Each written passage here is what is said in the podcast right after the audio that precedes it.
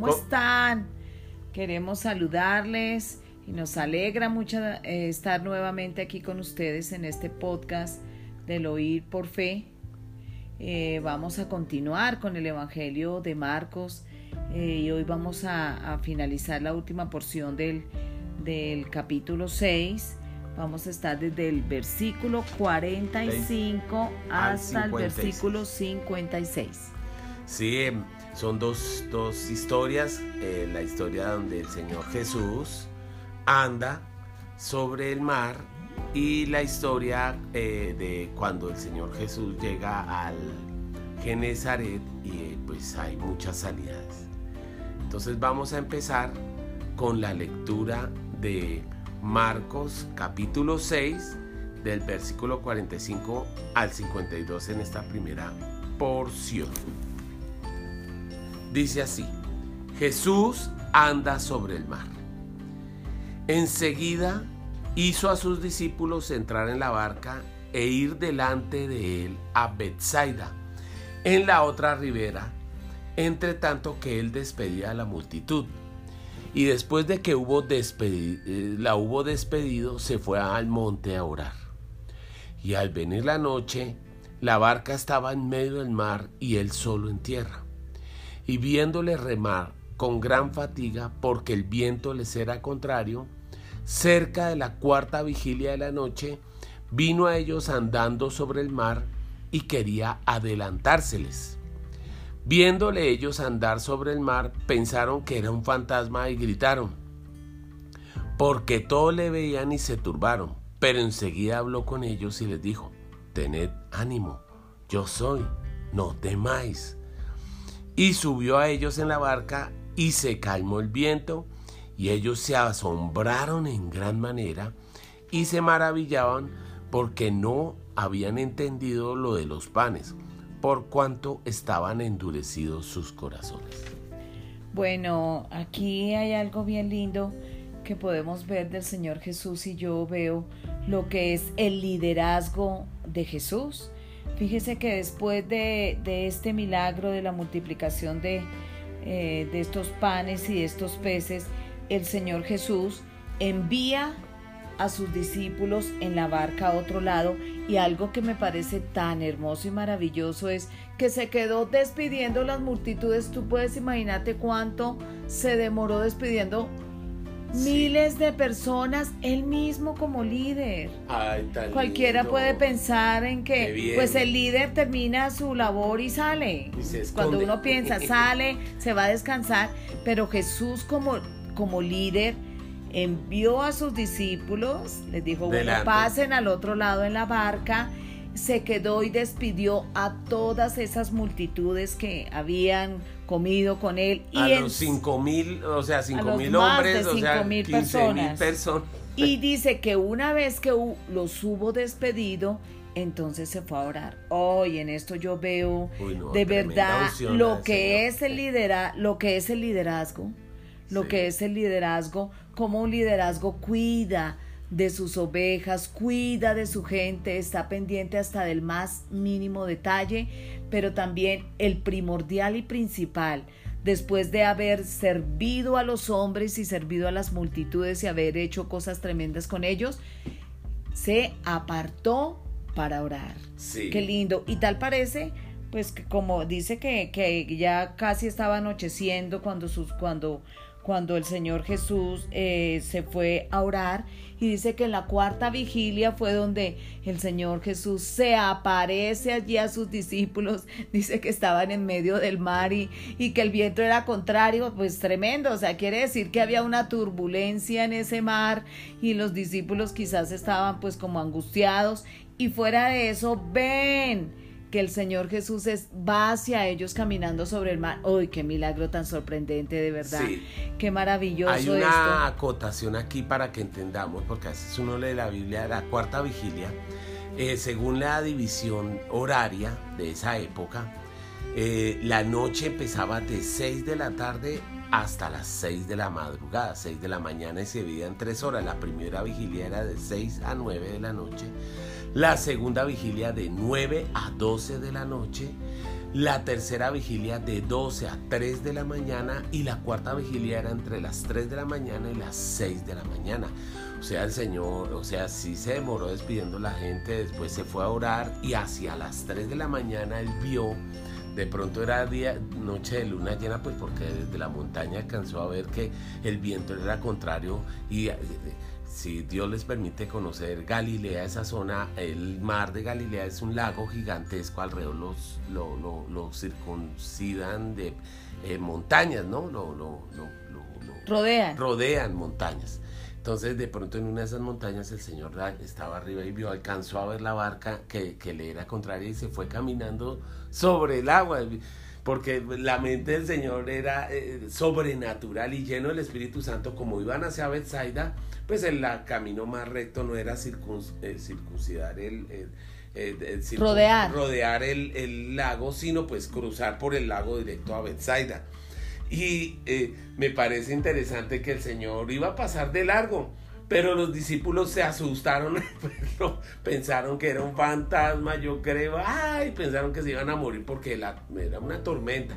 Este, en este, mismo pasaje en los otros evangelios sinópticos es la famosa escena en que eh, Pedro camina sobre el agua, pero como Juan Marco fue discípulo de Pedro, Pedro, mismo le contó esta historia y él no se nombró a sí mismo. Quería solamente nombrar al Señor Jesús. Pero en cambio Mateo, sí, pues imagínate qué cosa tan asombrosa el que Jesús esté andando sobre el mar, caminando sobre el agua y no se hunda, y que Pedro, osado, le diga al Señor, Señor, manda que yo también vaya a ti, tremendo Pedro. Pues ahí sí de verdad que uno dice, ¡ay, qué oportunidad! Qué, qué petición tan tremenda la que le hizo al Señor Jesús. Y mira que mientras caminó Pedro sobre el agua y estaba mirando al Señor Jesús, todo iba bien, pero cuando volteó sus ojos y vio las circunstancias, esas olas tremendas, porque había un fuerte viento y estaba ese mar, pues quizás embravecido. Entonces Pedro se hundió. Bueno, sobre eso mucho se ha predicado. Eh, se ve que, que cuando uno va, porque fíjese que fue el Señor el que le dio orden a, a los discípulos de ir hasta, hasta el otro lado, hasta Bethsaida, la tierra de Genezaret entonces ellos están ah, eh, eh, bajo la voluntad perfecta de Dios. Pero fíjate que el viento les era contrario. O sea, siempre va a haber oposición cuando uno va a hacer la voluntad de Dios. Pero también nos damos cuenta una cosa. Eh, el Señor, el Señor iba a ir derecho hasta el otro lado, los iba a esperar a la otra orilla porque él estaba descansando en la orden que el mismo Padre Celestial les dio y vayan allá. Pero en cambio sus discípulos se asustaron mucho y, casi que estaban con temor de que se iban a hundir. Y eh, eh, hay, eh, hay que analizar una cosa. ¿Sería que el agua sostenía a Jesús? O más bien, la Biblia dice que el, la palabra de, de poder de Dios o la palabra de Dios sostiene todas las cosas. Entonces él sostenía el agua, no el agua a él, porque él es el verbo de Dios. Ahí estaba la revelación. El poder de Dios. Él es el, verbo todopoderoso. Sí, el verbo de Dios, el todopoderoso. Y eh, por eso lo, dice que ellos, su corazón estaba todavía endurecido, no habían entendido lo de los panes. O sea, el Señor estaba mostrándole eh, principalmente, más que a las multitudes, a sus discípulos, quién era ese no porque lo que él dijera, sino por su propia vida, sus propios hechos.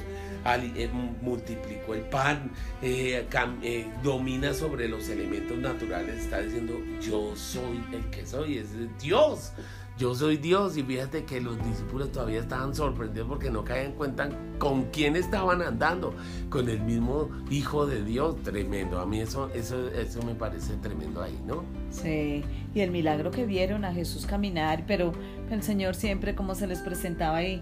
De verdad que cuando Jesús aparece en escena todo, todo cambia, ¿no? Les dice, tened ánimo, no teman, yo soy, no teman. Entonces, ay, cuando ¿Cuántas veces en medio de las circunstancias difíciles se olvida uno de que Jesús está con nosotros? Y a veces cree uno que, que, no, que, que, ve uno solo turbación, pero el Señor nos está diciendo, no importa la circunstancia en la que tú estés, no importa las tormentas que tú estés viviendo. Si el viento es contrario. Si el viento es contrario y todo absolutamente va en contra tuyo, el Señor hoy te está diciendo, no temas, yo soy, ten ánimo, o sea, levántate en medio de eso porque Él está ahí para ayudarnos. Dijo, yo soy, ese es el nombre de Dios.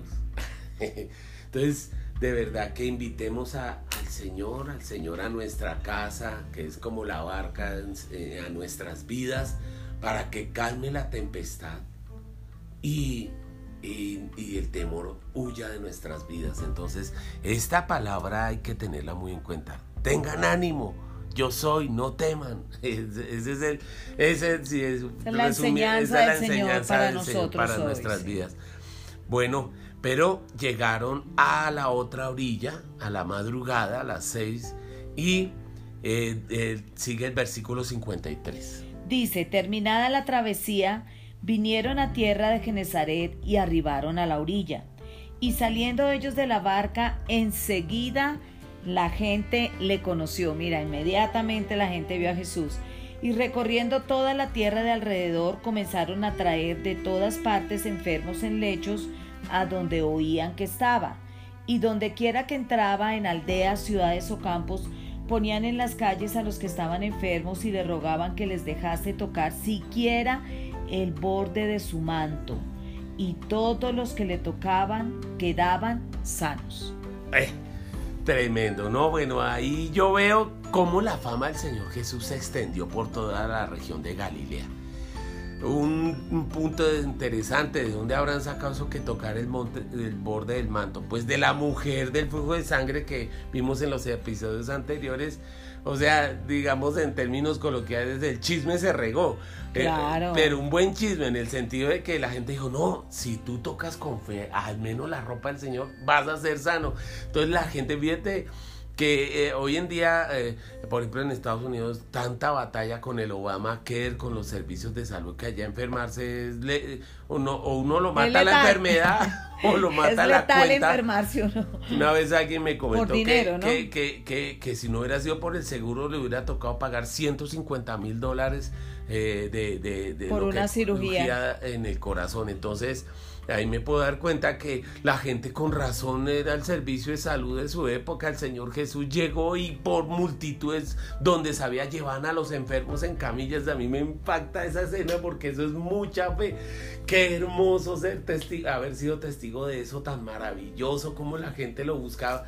Y el Señor, eh, porque hoy en día cuando hay servicios de milagros, la, ahí está siempre los fariseos que critican que es que la gente solo lo busca por milagros. Bueno, y sí, sí. Y qué bendición. Qué bendición, porque, porque la gente iba, con, a recibir la sanidad y el Señor lo hacía por misericordia. Y la gente se acercaba con fe y recibía esos milagros, esos milagros de sanidad. Ahora mismo vamos a orar porque yo sé de pronto hay alguien enfermo que nos esté escuchando podemos extender nuestra mano hoy en día. El Espíritu Santo del Señor está aquí en medio nuestro, de Cristo está en nosotros y podemos pedir a Dios esa sanidad que necesitamos. Esa, para tu familiar, para ti mismo, extendamos nuestras manos y pidamos esa sanidad. E, y el Señor Jesús puede obrar esos milagros hoy en día. es el mismo ayer, hoy y por los Y fíjense que dice que todos los que lo tocaban quedaron sanos. O sea, allí podemos ver que, que esta región era, fue una región que recibió milagros de parte del Señor también porque tenían fe. Sí, a diferencia de la región de Gadara. y de, Nazaret, donde Jesús no pudo hacer ningún milagro ni siquiera en su propia tierra por causa de la incredulidad. lo dice la palabra. Eh, en Genezaret el Señor encontró el campo perfecto porque dice que la gente lo seguía donde quiera que iba, a cada aldea, a cada lugar allí de esta región. Todas las personas las, lo seguían porque necesitaban sanidad. Y el Señor Jesús dice que, eh, y dice que todos fueron sanos. Entonces, eso es lo que el Señor quiere, que cada uno de nosotros podamos acercarnos a Él y saber que de en él vamos a encontrar esa sanidad, en él vamos a encontrar esa respuesta a la petición o a la necesidad que nosotros tengamos. Sí, vamos a orar ahorita mismo por todas las necesidades. No perdamos la oportunidad ahora que estamos leyendo la palabra de Dios es viva y eficaz. Y siento yo fe para orar por las personas. Yo creo que tú también, mi amor, vamos a orar y vamos a pedir esos milagros de sanidad como en los tiempos del Señor Jesús. Padre, gracias Señor, cuánto nos edifica leer tu palabra. Tú eres un Dios sobrenatural, Señor Jesús, anda, anduviste sobre el agua y, y aún Pedro que fue em, valiente y, te desafió, si eres tú, manda que yo vaya a ti. Él también anduvo sobre las aguas. Hoy queremos pedirte a Dios milagros y sanidades, Señor a ti que estás escuchándome, estás enfermo, pon tu mano donde está la enfermedad, si es un tumor, si es un cáncer, si es VIH, si es eh, tienes una enfermedad viral, pídele a Dios una sanidad total o si tienes un familiar con problemas mentales, psiquiátricos o problemas de identidad, pídele a Dios liberación. Te lo pedimos en el nombre de Jesús. Hoy extendemos nuestra mano y tocamos tu manto que, es un símbolo del Espíritu Santo de Dios. A ti, amado Señor, en el nombre de Jesús. Hoy por la la cruz del Calvario, por tu preciosa sangre derramada, por tu llaga fuimos nosotros sanados, como dice Isaías 53. Y hoy te lo clamamos, Señor, te lo pedimos al Dios de sanidad. Toda la dolencia, yo siento que hay personas que nos están escuchando que tienen fuertes dolencias en su cuerpo, en diferentes partes de su cuerpo, sus piernas, su estómago, quizás opresiones en su corazón, dolores de, de, de, en sus brazos, dolores de cabeza. Ahora mismo todas todos esos dolores se van fuera en el nombre de Cristo Jesús. Enviamos esa palabra sanadora desde tu cabeza hasta tus pies, sanidad fluye en el nombre de Cristo Jesús. Fluye de parte del Espíritu Santo de Dios ese poder sanador para tu cuerpo en el nombre de Jesús. Nosotros sentimos y creemos que, que, el Espíritu Santo está obrando esa sanidad allí sobre tu cuerpo. Y sabes, queremos que cuando tú recibas esa sanidad, tú puedas escribirnos al E4DIE y puedas contarnos esa sanidad que el Señor ahorita acaba de hacer en tu cuerpo.